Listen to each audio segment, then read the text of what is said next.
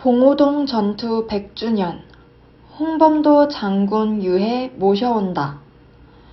홍범도 장군은 항일 독립운동 최초의 전승인 봉오동 전투를 이끈 영웅이지만 스탈린 정권의 한인 강제 이주 정책에 따라 연해주에서 비참한 말년을 보냈으며 2009년에 이르러서야 대한민국 국적을 취득했다. 봉오동 전투 전승 100주년을 맞아 문재인 대통령은 카자흐스탄에 잠들어 계신 홍범도 장군의 유해를 조국으로 모셔와 독립운동의 뜻을 기리고 최고의 예우로 보답하겠다고 밝혔다. 한위 지슌, 진짜 한지